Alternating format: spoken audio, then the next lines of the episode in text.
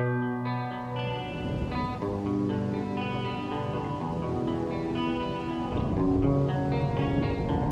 will not be pushed, filed, stamped, indexed, briefed, debriefed, or numbered. My life is my own.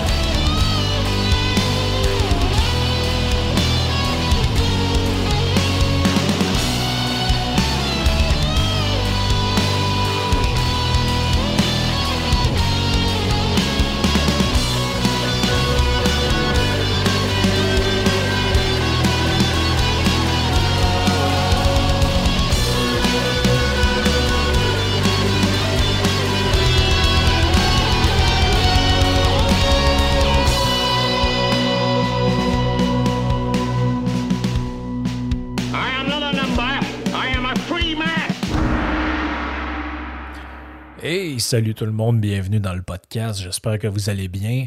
Euh, J'ai sauté une petite semaine hein, parce que l'actualité avait été euh, quand même assez lourde de, mon bord. Puis euh, je voulais donner quand même un break après ces deux podcasts-là sur l'Ukraine. Je voulais pas revenir là-dessus non plus parce que bon, ça semble vouloir s'éterniser ce conflit-là. Puis je voulais pas étirer la sauce non plus. Je pense qu'on a dit ce qu'on avait à dire.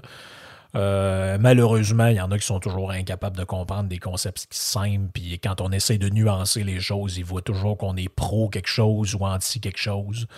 Euh, donc là, c'est ça. Si, si tu essaies d'expliquer un peu le contexte ukrainien avec la Russie, l'historique de tout ça, tout ça, c'est que c'est que tu es pro-Ukraine. Si tu essaies d'expliquer l'envers de la médaille, c'est que tu es, quasiment un agent du KGB. Donc c'est. À un moment donné, qu'est-ce que vous voulez que je vous dise? Euh, Ceux qui sont pas capables de donner dans la nuance, ben c'est leur problème. Moi, je, fais ce que j'ai à faire, puis je vais continuer à le faire. euh, que ça plaise aux gens ou que ça leur plaise pas. Euh, tiens, parlons, euh, c'est rare que je fais ça, mais parlons un peu d'actualité. J'en ai parlé ce matin dans un podcast que j'ai enregistré avec Yann Sénéchal du. Qu'on fait ensemble sur YouTube euh, et sur Patreon. Mais euh, ceux, qui me suivent sur Patreon le savent, j'ai posté un, euh, petit texte aujourd'hui. En fait, au moment où moi j'enregistre, c'était aujourd'hui. Au moment où vous écoutez, je ne sais pas quand il va, quand ça va être.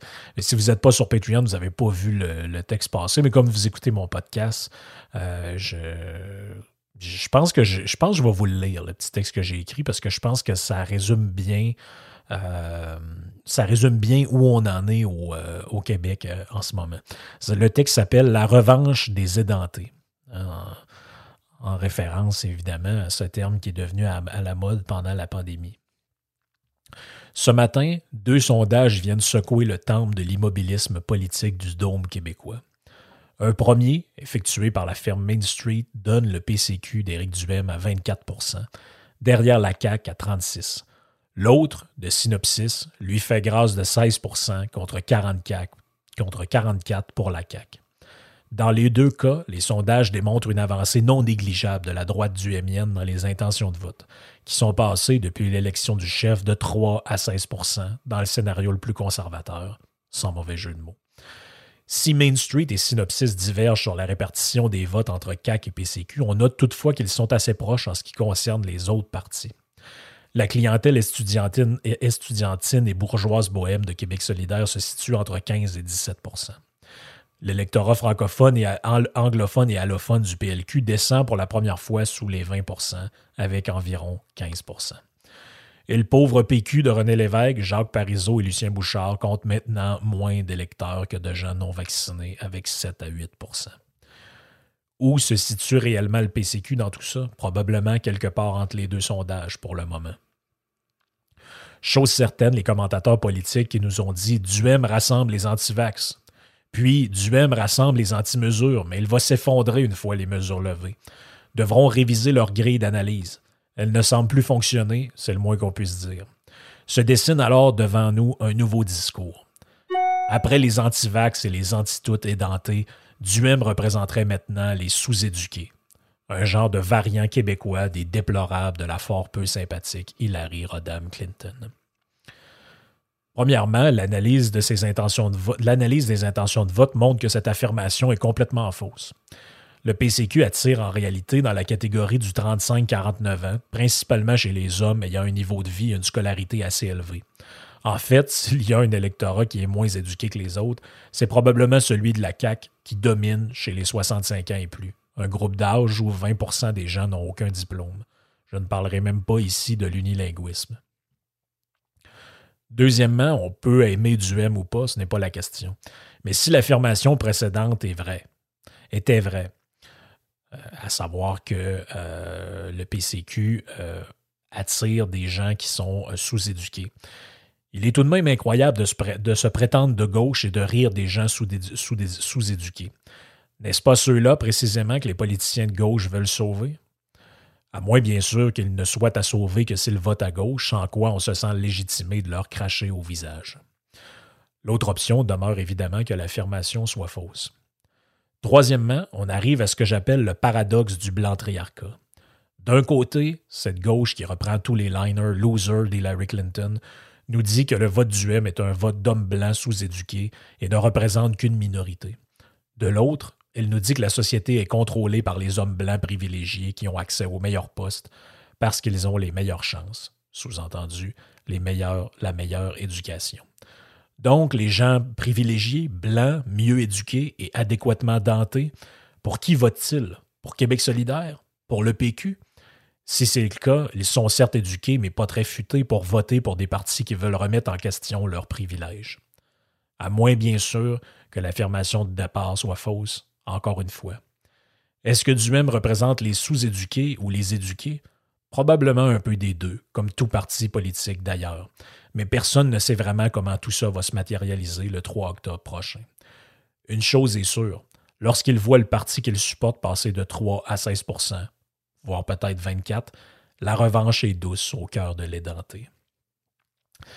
Je voulais vous le lire parce que euh, je trouve que ça résume bien l'analyse que je fais des, dernières, dernières semaines, derniers mois, alentour des sondages politiques qui montrent une montée, qui montrent une montée claire du PCQ. Ça a commencé à 3% la première fois qu'il y a eu des, intentions de vote. On est maintenant, selon deux sondages, euh, deuxième euh, pour le PCQ dans les intentions de vote globales devant le PLQ, devant Québec solidaire et devant le pauvre PQ.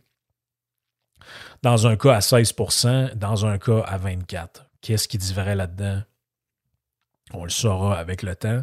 Mais euh, tout ça pour dire qu'il y, y, a une montée, mais je l'ai appelé la revanche des édentés, tout ça parce que c'est un peu c'est la revanche qui se passe en ce moment de tous ceux qu'on a dit durant cette pandémie-là, mais est-ce que vous allez enfin fermer votre gueule? Hein? Est-ce que vous allez enfin arrêter de dire liberté? Est-ce que vous allez enfin arrêter de parler de vos droits et libertés, de vos, privilèges, de vos ci, de vos ça? Faites votre effort collectif, faites ce que vous avez à faire. C'est juste deux semaines, c'est juste trois semaines, c'est juste un masque, c'est juste un confinement, c'est juste ci, c'est juste ça. Finalement, tout ça a créé une force politique, une force politique qui est aujourd'hui susceptible de botter le cul des gens qui les ont méprisés euh, éventuellement. C'est un peu là qu'on est. Euh, je ne pose pas nécessairement de jugement moral là-dessus. Est-ce que c'est pour, est-ce que c'est mal? Vous les connaissez, mes présupposés, mais, mais, mais je les ai jamais cachés dans le podcast. J'ai toujours dit que je me considérais ou J'aime bien que j'aime pas les étiquettes. Je suis quelqu'un qui est d'affiliation libérale classique ou libertarienne, selon les vocables que vous préférez. Mais comme aujourd'hui, le, comme aujourd'hui, le Parti québécois n'est plus souverainiste, le Parti libéral n'est plus libéral, la CAQ n'est pas une coalition, puis n'est pas pour l'avenir. Le Parti conservateur n'est pas non plus spécialement conservateur, mais a ce branding-là. Donc, c'est le parti probablement qui représente le plus la vision que j'ai de la société, c'est-à-dire moins d'État, euh, plus, de, compétition, plus de libéralisme économique. Euh, c'est là qu'on en est. Je vous dis pas que c'est le petit Jésus, je vous dis pas que c'est ma formation politique de rêve, je vous dis pas que je suis à l'aise avec tout ce qu'il raconte dans le programme. Là n'est pas la question. La question, c'est qu'est-ce qui se rapproche le plus de mes choix ou de mes idées si j'avais à aller voter. Mais clairement, je pense que c'est. Je ne fais pas de surprise à personne là. là. Je pense pas qu'il y a personne qui m'écoute dit Ah, d'après moi, il va voter pour le PQ, lui, Frank. Euh, d'après moi, ça va être ça. Donc, je pense que les, choses sont dites, les choses sont claires, puis je pense que c'était évident quand on parle de, ce que j'appelle le, paradoxe du blanc triarcat. Je pense que c'est vraiment ça. C'est cette idée-là que les hommes blancs ou les gens blancs dominent la société parce qu'ils ont les meilleurs, ils vont dans les meilleures universités, ils vont dans les, ils ont les meilleures chances, ils sont au-dessus des autres, ils sont pas défavorisés, ils sont ci, ils sont ça, donc ils dominent la, les blancs dominent la société. Et d'un autre côté, bah, ben, les partis de droite, c'est des, des partis pour blancs sous-éduqués, des blancs, euh, c'est pour les, les, les pour les édentés pas dedans, qui sont en général des white angry men. Puis là, tu te dis, OK, mais comment d'un, la gauche serait censée parler à ces gens-là parce qu'ils sont censés représenter le peuple. Moi, s'il y a un moment donné dans ma vie, je me suis considéré comme quelqu'un de gauche parce que je pensais que la gauche, c'était pour le monde. C'était pour le peuple, c'était pour les petits, c'était pour ceux qui sont défavorisés, c'était pour ceux, justement, qui ne sont pas adéquatement dentés, qui sont, qui sont édentés, qui sont sous-éduqués. C'est parce que c'est ça que je pensais. Mais finalement, avec le temps, tu te rends compte que euh, ben, si vous êtes homosexuel, la gauche parle pour vous pour autant que vous êtes de gauche. Si vous êtes une femme, la, femme la, gauche parle pour vous pour autant que vous êtes une femme, etc., etc. Et si vous êtes un pauvre, ben, la gauche parle pour vous pour autant que vous êtes de gauche. La réalité, c'est elle et c'est pas rien d'autre que ça. Ce qui m'amène à mon sujet, parce que je ne parlerai pas de ça pendant un, podcast long, ce qui m'amène à mon sujet du jour, euh, la tolérance. Parce que, pourquoi parler de ça aujourd'hui? Parce que ce qu'on voit, justement, c'est une levée, une genre de levée de bouclier.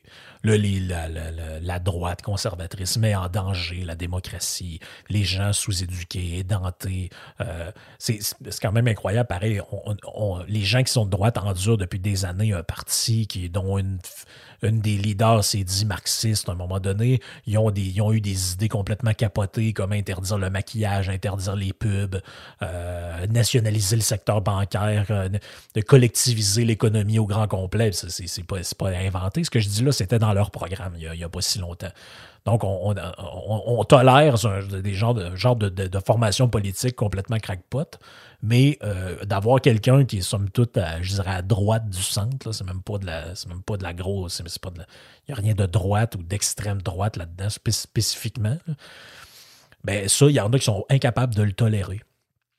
Et puis, j'ai eu l'idée de fouiller un peu s'il y avait des, des choses là-dessus. Est-ce que des gens ont écrit sur la tolérance euh, par rapport aux idées des autres? Ou à ce que les autres racontent? Et il y a quand même plusieurs choses qui ont été faites. Il y a un livre d'une euh, sociologue française qui s'appelle Anne Muxel, qui a écrit Toi, moi et la politique, amour et conviction.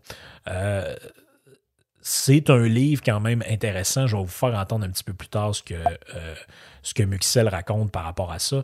Mais Muxel, c'est une dame qui a à peu près 65 ans aujourd'hui. Elle est sociologue, politologue française. Euh, elle, n'est pas euh, spécifiquement de droite là, en passant, pour ceux qui se posent la, question. Elle écrit beaucoup sur la question des familles euh, et tout ce genre de choses-là. Elle a écrit un livre qui s'appelle Les jeunes et la politique, individus et mémoire familiale. elle a écrit beaucoup sur l'abstentionnisme aussi. Et elle a écrit quand même assez récemment, justement, ce livre-là. Toi, moi et la politique, amour et conviction. Et elle cherche à comprendre là-dedans, dans le fond, euh, ben, regarde, tu peux vous lire la quatrième de, couverture. Comment la politique, dès lors qu'elle n'est plus dans l'espace public, se réfléchit-elle dans l'espace privé? Quelle part occupe-t-elle dans le monde des échanges et des intérêts personnels, dans l'amitié, du lien amoureux, mais aussi dans le cadre familial et dans les liens d'amitié? L'accord est-il une nécessité inhérente à la vie affective ou bien y a-t-il place pour le désaccord? Peut-on tomber amoureux de quelqu'un qui fait des choix politiques opposés aux siens? Quels sont les seuils d'acceptation de la différence? La politique peut-elle être un ciment de l'amour? Peut-elle aussi devenir une cause de désamour? Et elle cherche à, comprendre, euh, au travers de tout ça, dans le fond, son, son présupposé de base, c'est essayer de voir est-ce que, par exemple, quelqu'un de gauche peut être en couple avec quelqu'un de droite, etc. Et comment ça fonctionne là-dedans. Et les résultats auxquels elle est, euh, elle est arrivée sont quand même assez intéressants. C'est-à-dire que, selon elle, le constat de base, c'était que les gens plus à gauche, plus généralement, euh, les gens qui sont interventionnistes, sont les premiers à revendiquer justement la valeur de la tolérance et de la générosité. Euh, donc, nous, on est la tolérance, on respecte tout le monde, on veut la diversité, etc. plus généralement, ben, le fait de vouloir utiliser l'État à des fins sociales, ben, c'est présenté justement comme un gage de générosité là-dedans, puis de tolérance. Bon, ben, il faut aider les autres via l'État. Euh, puis dans tout ça, les politiques sociales sont bonnes par nature. Les autres qui promeuvent l'individu, c'est ça, c'est égoïste. Euh, il faut des politiques sociales. Euh, pourtant, l'étude sociologique auquel elle va, auquel elle, se mène montre plutôt que la gauche se révèle largement moins tolérante que la droite. Donc, elle essaie de chercher pour voir si les personnes de droite et de gauche réagissent face à des personnes qui sont proches, mais ne partagent pas comment elles réagissent face à des personnes qui sont, proches, donc des amis, un conjoint, un conjoint, mais qui ne partagent pas leur idée. Puis son constat est sans appel, c'est que les personnes se disant de droite sont beaucoup plus tolérantes que celles qui se déclarent de gauche. Donc, on leur demande au début si vous avez à vous associer à une, orientation politique, qu'est-ce que vous diriez, etc. Puis elle explique un peu là-dedans, selon elle, pourquoi euh, il en est ainsi. C'est que, elle se dit d'ailleurs surpris hein, de ces, de ces résultats-là, mais ce qu'elle ce qu'elle donne comme facteur explicatif, c'est que c'est la grande tolérance la plus grande, la plus grande culture de la liberté dans les, euh, chez les gens de droite. Donc, comme on. Euh, puis vous le voyez d'ailleurs, en général, quand je parle, c'est moi, dans mon monde à moi, dans, mon, dans ma société idéale, je ne veux pas empêcher quelqu'un de vivre selon son idéal communiste. Il peut se partir un kibbutz, il peut se faire une société égalitaire, si les gens veulent aller vivre là-dedans, se dépouiller de leurs biens, grand bien leur en face. Tout ce que je veux, c'est qu'on ne m'impose pas cette société-là. Donc, il y a une plus grande tolérance envers les idées des autres. Et justement, elle a donné une entrevue sur France Inter où elle explique un peu euh, tout ça. Je vous le fais, euh, je vous le fais entendre.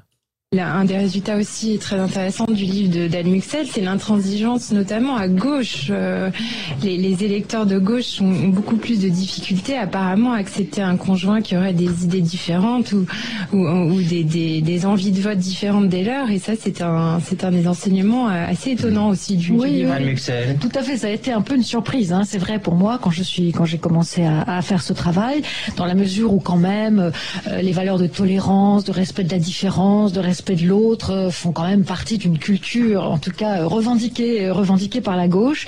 Et c'est vrai qu'il y a une plus grande difficulté pour les, les personnes qui se classent à gauche d'accepter la divergence d'opinion politique dans, dans la sphère de, de, dans leur sphère privée, dans leur sphère intime, dans les échanges affectifs qu'ils ont avec les autres. C'est vrai qu'à droite, la culture de la droite suppose la liberté, la liberté de l'autre, la liberté à chacun de penser et de vivre et d'être comme il veut, davantage sans doute. Et euh, cela, effectivement, euh, suppose une certaine, peut-être une plus grande ouverture, euh, une plus grande tolérance à, la différence. Alors ça ne veut pas dire que, je n'ai pas rencontré de gens de gauche ouverts et de gens de droite plus fermés, bien sûr. Mais la, tendance est quand même c'est mieux expliqué que ce que j'ai fait parce qu'il y a, une discussion, c'était à l'entour d'un débat qu'il y avait sur France Inter, mais justement, vous voyez un peu ce qu'elle explique. Elle était partie un peu avec l'idée inverse. Donc, c'est un peu ce que Vincent Gelozo raconte des fois dans le podcast qu'on fait ensemble du, trio économique, c'est qu'on voit l'honnêteté d'un chercheur quand il publie des euh, conclusions qui sont contraires aux présupposés de départ qu'il avait. Donc, elle, ce qui, ce qui était parti, elle était partie un peu avec l'idée qu'elle allait valider ses présupposés en faisant ça. Donc, en fait, on allait trouver les gens qui se disent euh, plutôt plutôt socialistes, euh, qui allait être euh, beaucoup plus tolérant envers les idées des autres, euh, qui allait accepter beaucoup plus la différence, alors qu'en réalité, c'est complètement l'inverse. Puis là, ben, elle explique ça par la culture euh, qui, qui est plus à droite. Puis là, ben, ça m'a amené à, chercher autre chose, en fait.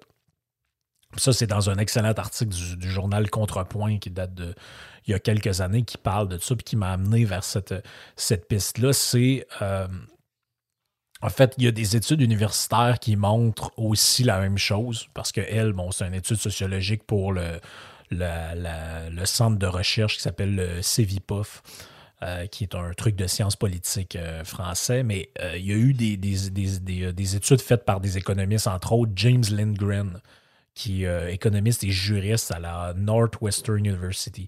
Donc, lui, il écrit un article qui s'appelle What drives you on government redistribution and anti-capitalism, envy or envy or a desire for social dominance? Il écrit ça il y a à peu près une dizaine d'années. Puis ce qui explique là-dedans, c'est que euh, euh, en fait, ça va dans le même sens de ce que euh, Anne Muxel raconte. En fait, ce qu'il dit, c'est que euh, les, les, gens qui sont plus étatistes sont en général moins tolérants et aussi moins généreux. Ça, c'est le, constat qui est important là-dedans. C'est qu'il y a aussi une moins grande générosité. Donc, dans le fond, ils sont moins tolérants, mais ils sont aussi moins, moins aptes ou moins enclins à faire des dons, par exemple, à des organismes de charité. Donc, c'est eux qui appellent à la redistribution de haut, du haut vers le bas, mais c'est pourtant eux qui le font le moins ou qui déclarent le moins le faire. Ça, j'ai trouvé ça quand même intéressant euh, dans les résultats de ça. Ça rappelle un peu la phrase euh, que Raymond Aron disait L'intolérance est une maladie contagieuse car elle contamine toujours ceux qui la combattent. Euh, c'est quand même une phrase assez incroyable. Donc, l'article, vous pouvez le trouver sur Internet de James Lindgren sur papers.ssrn.com. Donc, dans le fond, c'est assez facile à faire où vous cherchez What drives you on government. Vous allez trouver quand même assez rapidement. Donc, qu'est-ce qu'il raconte là-dedans? Euh, je vais y aller plus en détail. Il raconte qu'il y a une forte relation, puis ça, c'est quand même, euh, quand même euh, incroyable. Il raconte qu'il y a une forte corrélation entre l'étatisme et le racisme. Ça, j'ai trouvé ça quand même incroyable. Euh, ça, fait un peu écho justement, justement avec le concept de, tolérance. En fait, la, conclusion de son, euh, de son truc, c'est plus on est raciste, plus on est aigri, plus on est solitaire, plus on est peu généreux, plus on est en faveur en général de la redistribution de la richesse et plus on est anticapitaliste. Euh, plus précisément, ce qu'il a fait, c'est que lui a analysé 25 ans de données du National Opinion Research Center, qui est un centre de recherche en sciences sociales aux États-Unis. Puis, à partir de ces données-là, il a essayé de faire le lien entre les idées économiques et politiques et les euh, opinions personnelles qui, qui, touchent spécifiquement au racisme et à l'intolérance. Puis à chaque fois, la même euh, corrélation arrive de manière assez nette, c'est que plus on est raciste et intolérant, et plus on favorise la redistribution de la richesse, et plus on haït le capitalisme libéral. Bon, évidemment, la corrélation n'est pas parfaite, il n'y a personne qui affirmerait ça, mais il existe un lien entre les deux. Euh, si on prend en compte toutes les variables, l'éducation, le revenu, l'âge, le sexe, etc., il y a un lien qui persiste qu'on peut... Euh, qu'on peut quand même euh, facilement démontrer. J'essaie de retrouver justement le lien pendant que je vous parle. Regarde, je vous lis un passage. Il dit I first show that respondents who express traditionally racist view on segregation, interracial marriage, and inborn racial ability tend to support greater income redistribution. Traditional racists also tend to oppose free market capitalism and its consequence, wanting the government to guarantee job for everyone and fixed price, wage, and profit. Next, I report a similar pattern for those who express tolerance for unpopular group on the 15th Stufer tolerance question regarding racist, homosexual, communist, extreme militarist, and atheist. Those who express less tolerance for unpopular group tend to favor income redistribution and oppose capitalism. Donc, peu importe de quel sens, parce que ça c'est important, c'est que c'est la, la, tolérance, mais aussi pas juste envers les choses qu'on aime et qu'on n'aime pas. Donc, ce qui explique, c'est que il est allé vers les choses traditionnelles. Bon, qui euh, qu'est-ce que pensent ces gens-là de la ségrégation, des mariages interraciaux, euh, des, euh, des traits, ben, des, de tout ce qui a rapport avec le, les origines ethniques et le, lien entre le fait que ces gens-là supportent des politiques plus sociales ou pas. Et en général, les gens racistes supportent des politiques de redistribution et veulent que le gouvernement s'occupe euh, de garantir les jobs, de fixer les prix, de toutes ces affaires-là, ils sont en général très opposés à ce qu'on appelle le free market, c'est-à-dire au libre marché. Et il a fait aussi la même chose à l'inverse. Il a essayé, Parce que dans le fond, on, pourrait dire, ouais, mais il y en a qui sont intolérants envers d'autres choses, sont très tolérants envers d'autres choses. Donc, il a essayé de mesurer le degré de tolérance que ces gens-là avaient pour des choses qui étaient mal vues aussi comme groupe social. Donc, qu'est-ce que ces gens-là pensent euh, euh, au niveau du racisme, des homosexuels, des communistes, des, des, athées, etc. Et puis, encore une fois, on arrive au même résultat. Ceux qui montrent le moins de tolérance pour des groupes qui sont impopulaires dans le temps, peu importe les juifs, les homosexuels, etc., c'est en général ceux qui sont le plus opposés au euh, capitalisme. Ce qui va complètement à l'encontre de ce qu'on raconte en général, comme quoi les gens qui sont Bon, c'est, en fait, tu as l'impression que quand tu es un free market, ça vient automatiquement avec l'étiquette de, euh, je sais pas trop quoi, là, euh, homophobe, euh, contre le droit des femmes, etc. Alors qu'en réalité, la, réalité est tout, est tout autre.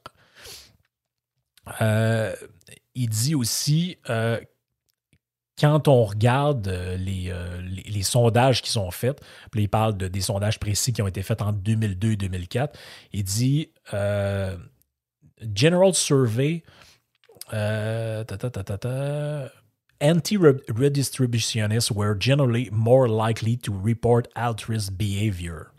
Donc, les gens qui sont plus opposés aux mesures redistributives de l'État, donc à l'État euh, euh, à l'État-providence, ont plus tendance personnellement à être des gens altruistes il dit en particulier ceux qui sont opposés justement au mode de redistribution, donc à l'État social-démocrate, etc. Euh, ils sont plus susceptibles de donner à des organismes de charité, à des organisations religieuses ou à des candidats politiques. Euh, et euh, dans le fond, ils sont aussi They were more likely to engage in was giving money to a homeless person on the street. Donc, ça montre qu'ils sont plus enclins à donner de l'argent à des gens homeless qu'à des gens qui ne le sont pas. Mais bref, toute l'étude, vous pouvez la lire, c'est disponible sur Internet, ça fait 40 pages, c'est pas si long que ça, c'est super intéressant, mais euh, ça vous montre quand même euh, ce qui c'est quand même incroyable, ça va complètement à l'inverse de, ce qu'on raconte. Donc, ce qu'il dit un peu là-dedans aussi, c'est que, en fait, le les idées collectivistes rendent d'une certaine manière aigries. Parce qu'on s'attend à ce que l'État prenne tout en charge. On s'attend. Pourquoi, pourquoi faudrait que je donne de l'argent aux autres? C'est la job du gouvernement de faire ça. Puis c'est ça. L'autre conclusion intéressante de l'étude, puis c'est la même chose dans le, bouquin de, de Muxel, c'est l'idée que les tenants les plus ardents d'une politique de redistribution, en fait, sont jusqu'à trois fois plus à risque que la moyenne de d'être en colère, d'être triste, d'être de vivre de la solitude ou encore de la dépression. Et euh, en général, dans les sondages, donc dans ceux qui sont euh, cités entre autres par James Landgren, il montre que les gens qui sont opposés à la redistribution, qui ne se définissent pas comme socialistes, puis qui se définissent plus comme des libéraux d'un point de vue économique, se déclarent en général plus heureux ou plus satisfaits. Euh, euh, ils, vont admettre aussi que euh, vivent moins souvent des épisodes de colère. Bon, qu'est-ce que tout ça veut dire? Parce que c'est toujours embêtant aussi de tirer des, des, généralités de cet ordre-là, mais ça dénote quand même quelque chose à un moment donné au fil du temps, parce que là, cette femme-là, qui est une Française, fait des études en France, l'autre, c'est un juriste, économiste américain, donc ça doit quand même dénoter quelque chose qui a, rapport avec euh, les présupposés humains en général, si on peut euh, faire ce, genre de, généralisation-là. Et euh, en fait, un peu pour compléter tout ça, les gens qui sont socialistes et anticapitalistes dans ces différents sondages-là se disent moins heureux. Euh, ils disent se marier moins souvent. Ils disent avoir une situation financière euh, dont ils sont moins satisfaits. Euh, en fait, ils semblent, ils semblent être plus aigris. Ils semblent être moins satisfaits de leur situation.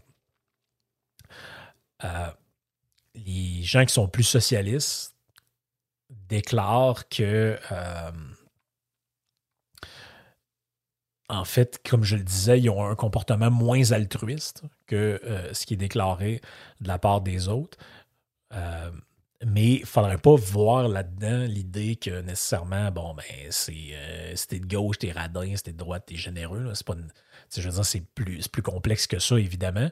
Mais l'idée, je pense, c'est vraiment le rôle de l'État là-dedans.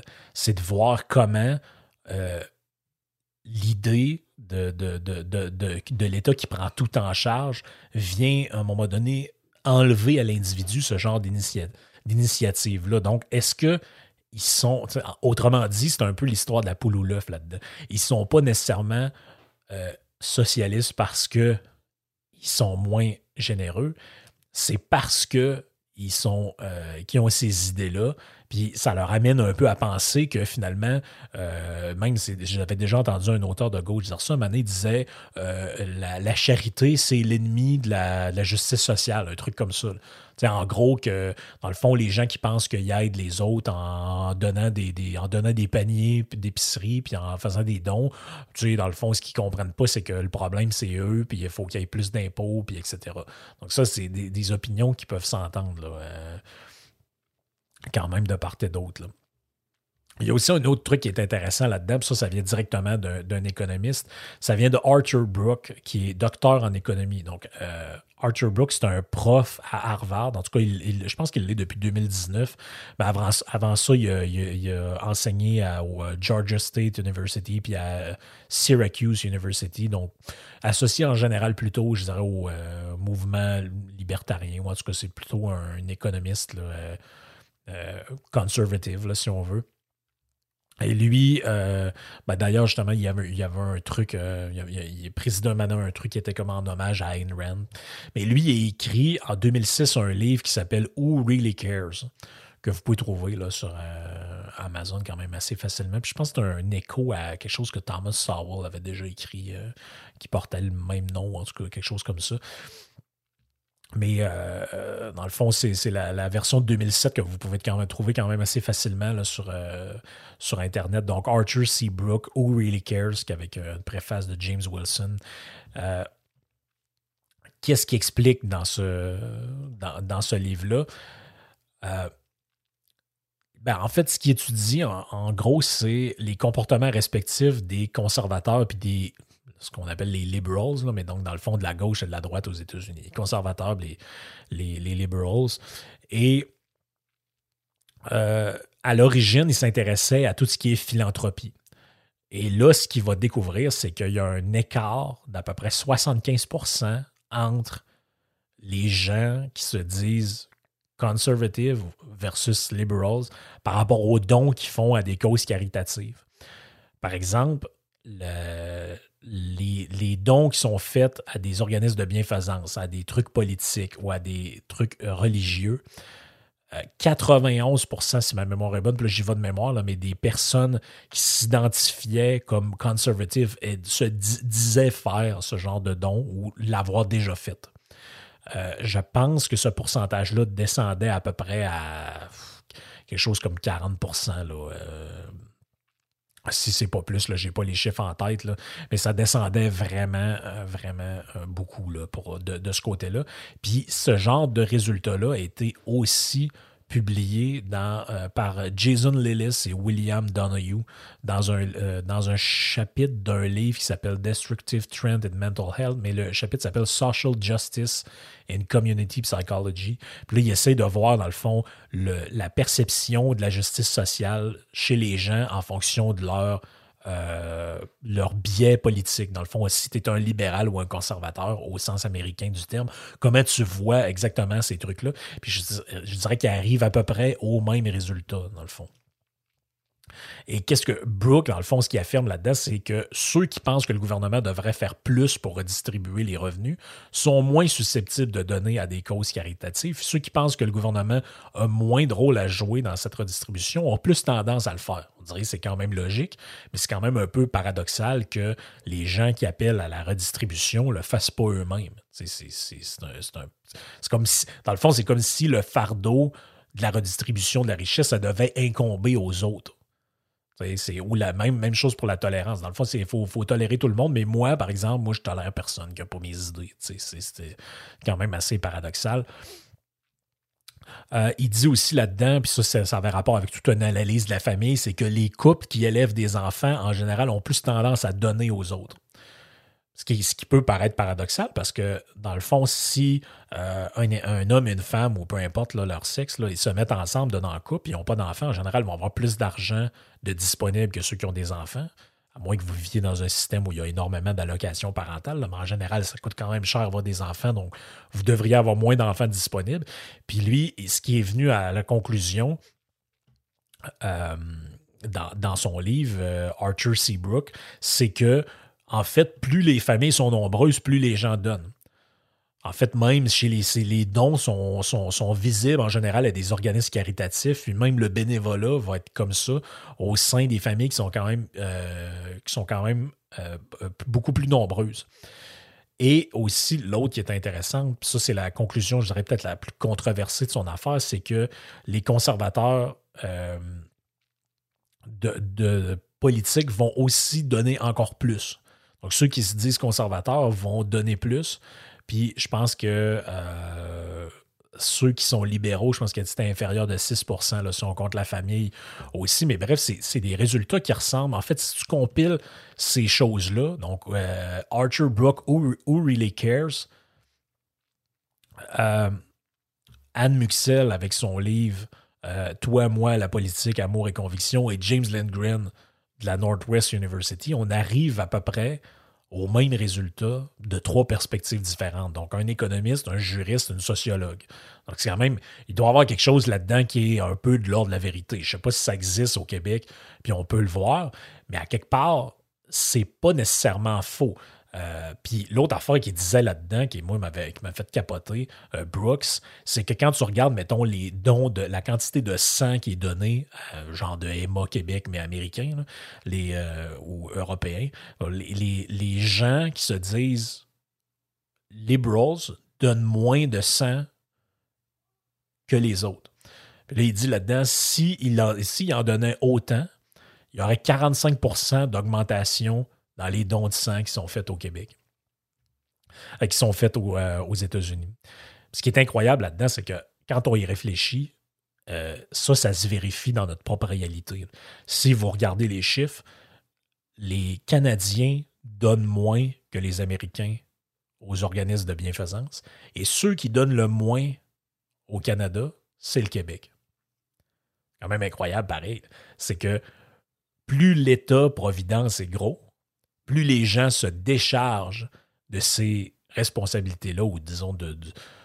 Puis, je veux dire, je ne suis, pas différent de ça. Moi, je, fais, je, suis pareil. Quand on me quête de l'argent dans des lieux publics, je me dis tout le temps, Chris, je paye assez d'impôts qu'ils ne euh, sont pas censés être obligés de me quêter pour payer euh, des soins de santé à des gens ou pour euh, la recherche sur le cancer ou je ne sais pas quoi. Il me semble que tu te dis, je paye tellement, je paye 15% de taxes à consommation je paye des impôts, je paye euh, des taxes de plein de patentes sur des, des affaires verts, euh, des, le permis de conduire cher, les plaques d'immatriculation les plus chères au Canada. Tu te dis à un moment donné, il faut, que le, taux d'imposition combiné au Québec est le plus élevé de toutes les provinces au, euh, Canada, ou en tout cas, il l'était si ça n'a pas changé.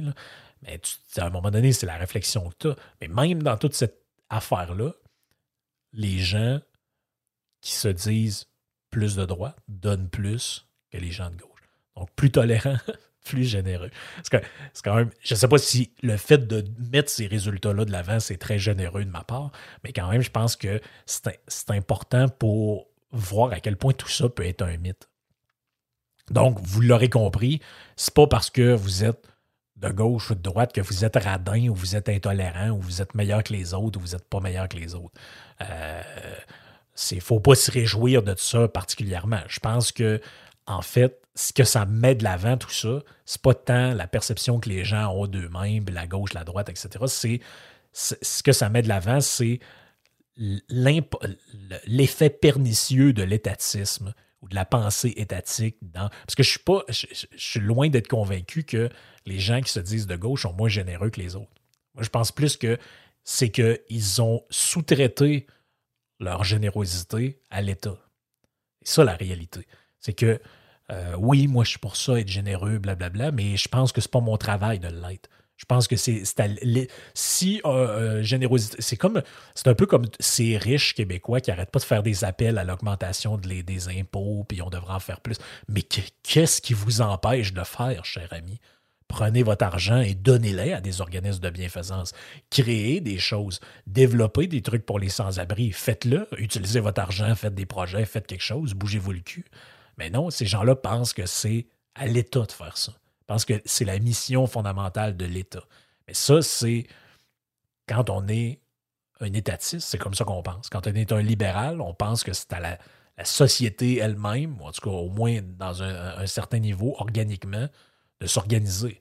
Ceux qui attendent tout du Léviathan, ben, euh, c'est euh, assez rare qu'ils prennent les choses en main. Donc, autrement dit, est-ce que c'est vraiment quelque chose, une différence de nature au niveau de la tolérance ou de la générosité? Ben, c'est qu'une année, au final, à force de demander à l'État de tout faire à notre place, on finit par plus rien faire soi-même. Donc, euh, finalement, l'étatisme, ça, amène un peu à être, euh, comme disait dans l'article de Contrepoint, ça amène un peu à être intolérant et replié sur soi-même parce qu'on vient avoir un seul idéal de comment la société devrait être, comment la redistribution, la tolérance, l'amour, etc. devrait être. Et on pense que ceux qui ne pensent pas comme nous, ben, en fait, ce sont des gens qui sont pas corrects, ce sont des gens qui sont méchants, etc., etc. Donc, je rappelle les trois, euh, les trois ouvrages les trois références. Anne Muxel, Toi, moi et la politique, Amour et conviction, disponible sur Internet. Je pense que ça a été écrit au milieu des années 2000, si je ne l'ai pas dit. 2007, euh, je pense. Donc, 2007, c'est Arthur Seabrook. Et euh, Muxel, je vais vous dire ça, ça a été écrit Toi, moi et la politique en 2008. Euh, donc, euh, c'est quand même assez récent aussi. Et, euh, et ensuite, James Lindgren, What Drives You on Government Redistribution and Anti-Capitalism, puis Arthur Brooke, Who Really Cares, écrit aussi dans le milieu des années 2000. Donc, si vous voulez plus explorer ces choses-là, vous pouvez, mais sachez qu'il y a quand même une littérature là-dessus, puis c'est quand même pas si difficile que ça à trouver pour ceux qui se donnent la peine, euh, pour ceux qui se donnent la peine de le faire. Donc, pas, ça fait pas mal le tour pour le, reste du podcast. Je suis en train de lire un livre de Mike Horn. Donc, éventuellement, on fera un retour euh, dans la vie de l'explorateur euh, dans les prochaines semaines. Puis d'ici là, ben, portez-vous bien.